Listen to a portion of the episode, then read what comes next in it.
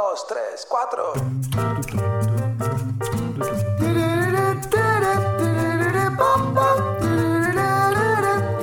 Sabés que tenés que invertir. Seguís muchas personas en redes sociales que viven hablando de la importancia de la inversión, de que hay que invertir para asegurar nuestro futuro y todo eso. Pero de repente nunca estudiaste nada relacionado al tema. Y viene un amigo y te dice, encontré esta oportunidad para invertir. O lees esa oportunidad en el diario, o es un perfil de Instagram, de una publicidad, de alguien que ofrece un mecanismo de inversión. Y de repente te confundiste, Marías. Ahí cuando te metes en el tema encontrás tanta cosa que no sabes qué hacer. ¿Dónde está la clave? La clave para no cometer errores y para saber en qué uno debería invertir es definir nuestro propio sistema. Es tener un sistema de inversión. Y de eso, de sistemas de inversión, vamos a hablar en este episodio. Mi nombre es Rodrigo Álvarez y esto es el podcast de Neurona Financiera.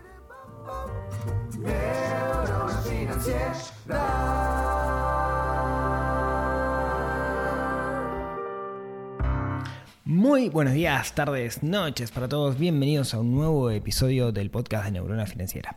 Como todas las semanas, venimos a hablar de un tema relacionado con finanzas personales, relacionados con economía, relacionados con inversiones, pero sobre todo para tomar el toro por los cuernos y tomar el control de nuestra vida financiera y no ser víctima de las circunstancias. De alguna manera definir qué es lo que nosotros queremos y construir planes, usar el dinero como herramienta para llegar hasta ahí. Y hoy vamos a estar hablando de un tema súper interesante que son los sistemas, en particular los sistemas de inversión.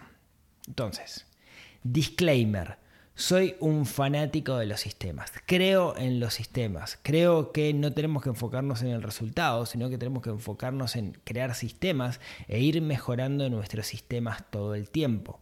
Y el ejemplo, si quieren, es si yo quiero, eh, no sé, estar más sano, yo no debería, o no sé, estar más fuerte, yo no debería enfocarme exclusivamente en cuánto peso puedo levantar haciendo tal ejercicio, o cuántas push-ups podría yo hacer, cuántas lagartijas puedo hacer, sino que debería enfocarme en mejorar, a tener un sistema que me permita justamente ir mejorando y el foco es no estar en el resultado, sino el, el foco es ir mejorando el sistema.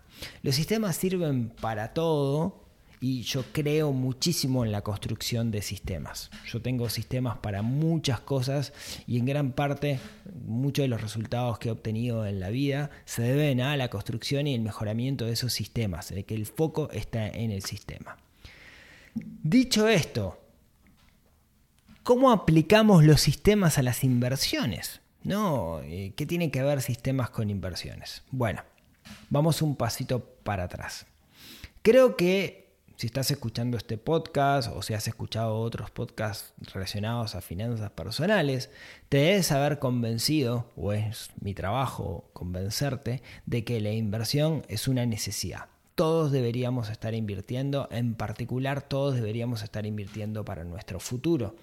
¿Por qué? Bueno, por un lado, porque el sistema previsional cada vez es más endeble porque la campana poblacional de los países hace que lo que es un sistema solidario deje de funcionar. En otras palabras, ya no hay trabajadores que financien a los jubilados porque cada vez la gente vive más y cada vez nacen menos personas.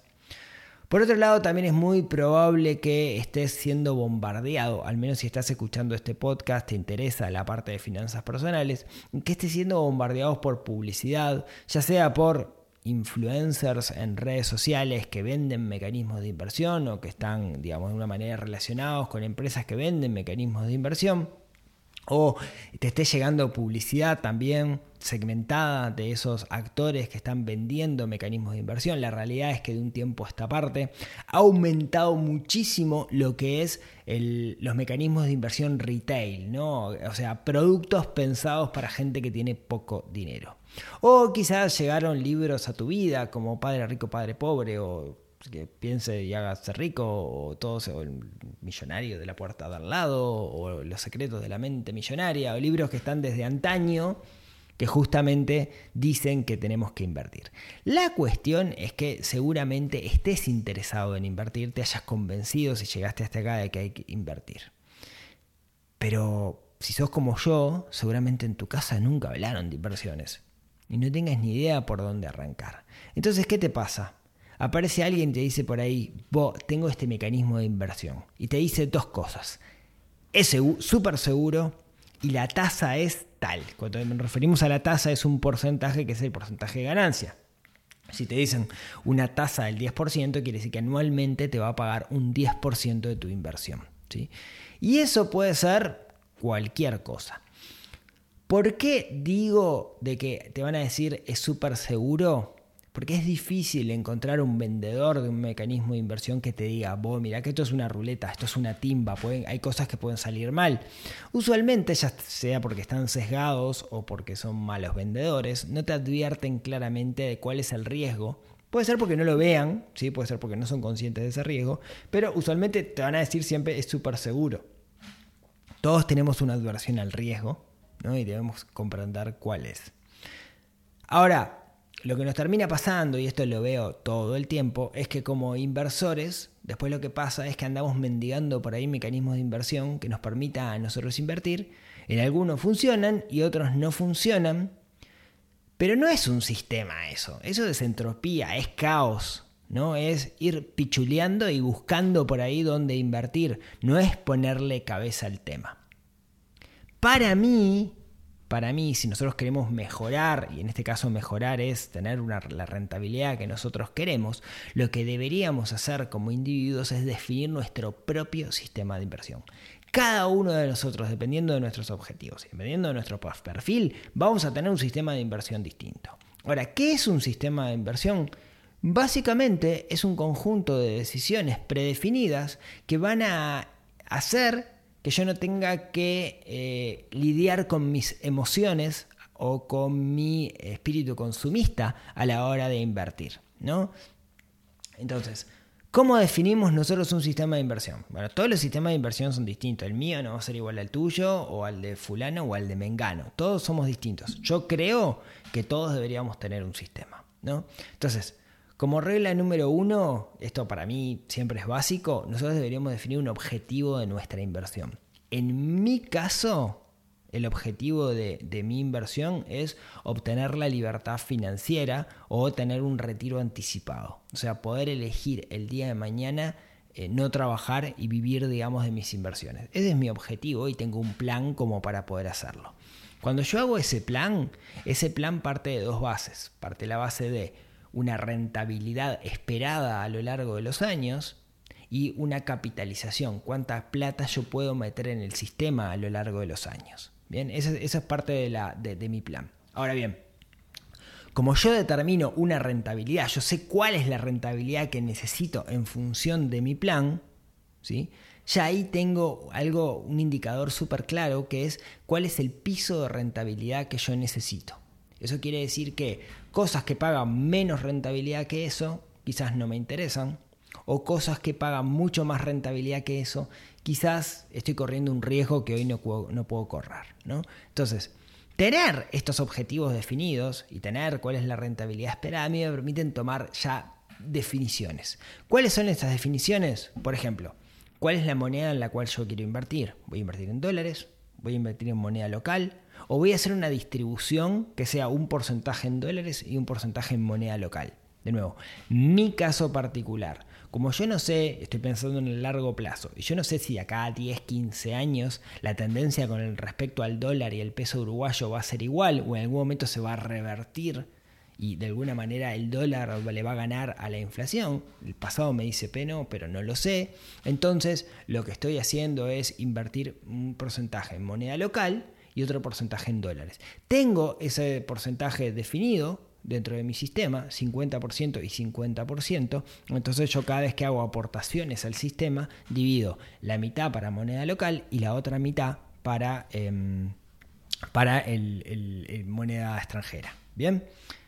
Después, la otra decisión predefinida, como yo les decía, es la rentabilidad. La rentabilidad está en función de mi objetivo. Como yo tengo claro cuál es el objetivo, sé cuál es la rentabilidad que persigo. Ni más ni menos. Si busco más rentabilidad, voy a llegar antes, pero voy a correr más riesgo. ¿no? Tenemos que entender también qué es el riesgo. Todos nosotros tenemos un perfil de riesgo, podemos hacer test que nos digan cuál es ese, perfil de riesgo, pero había algunas cosas que nosotros deberíamos predefinir.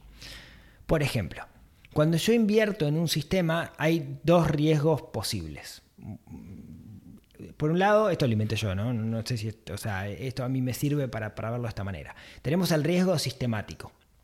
Yo invierto en la bolsa de valores, viene una pandemia, se cae todo y se hace pelota, entonces eh, todo baja. Eso es riesgo sistemático, es el sistema que, va, que, cae.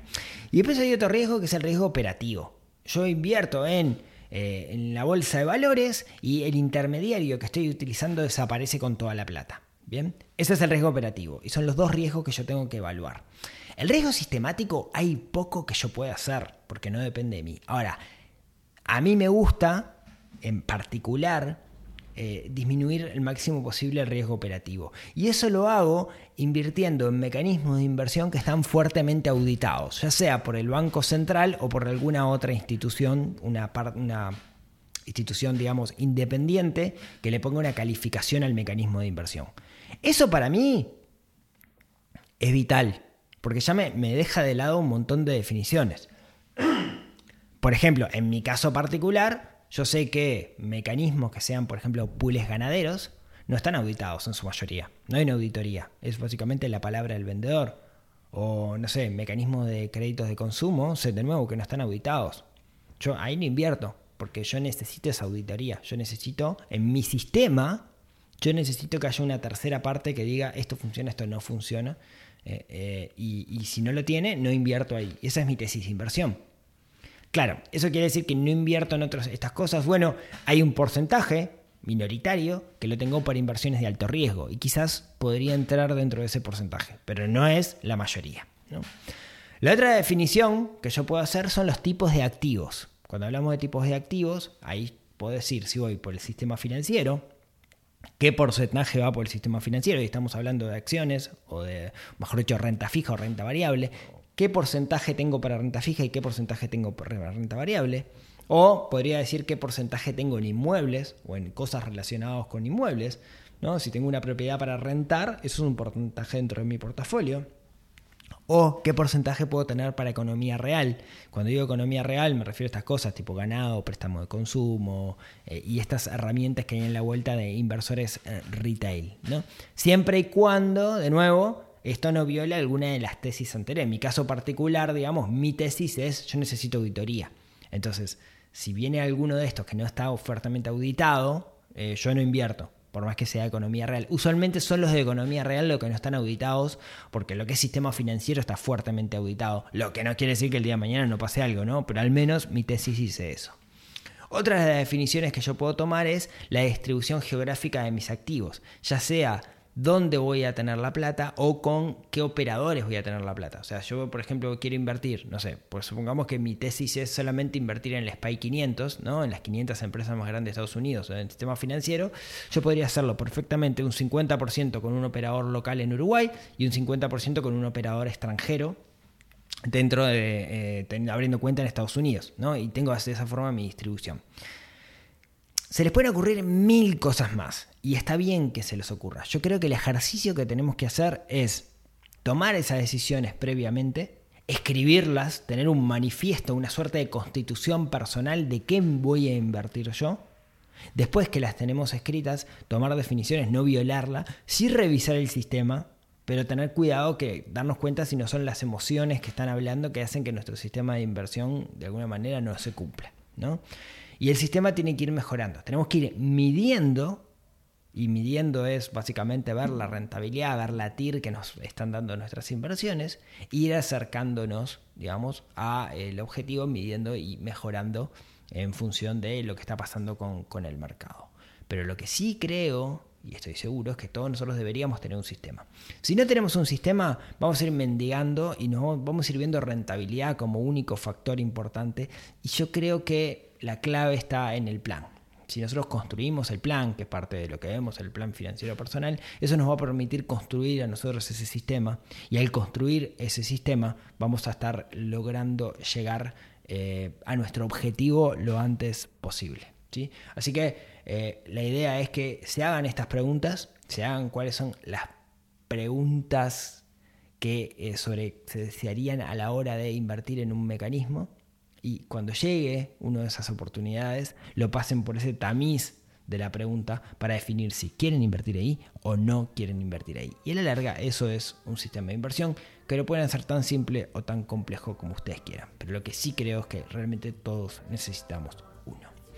Muchas gracias por escucharme hasta acá. Espero que esto les sirva y espero que puedan construir ese sistema de inversión. Y como siempre, si tienen ganas, nos vemos, nos hablamos y nos escuchamos la próxima semana. Chau, chau. мятеж, да.